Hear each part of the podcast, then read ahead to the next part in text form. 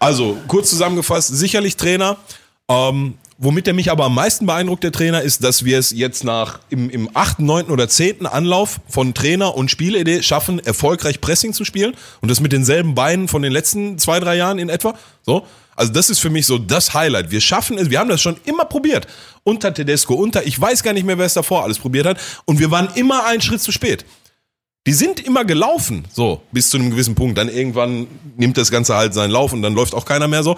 Aber wir, wir haben das immer probiert und wir sind immer ein, besonders solche äh, Konsorten wie Ochipka. Ich will ihm nichts böse, aber der war, der ist einen Schritt zu spät geboren.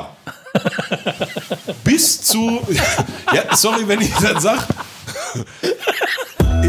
Meine Damen und Herren, Sie hören Wichtig ist auf dem Platz, der Fußball-Podcast mit Nico Backspin und Onkel Pillow, powered by Umbro.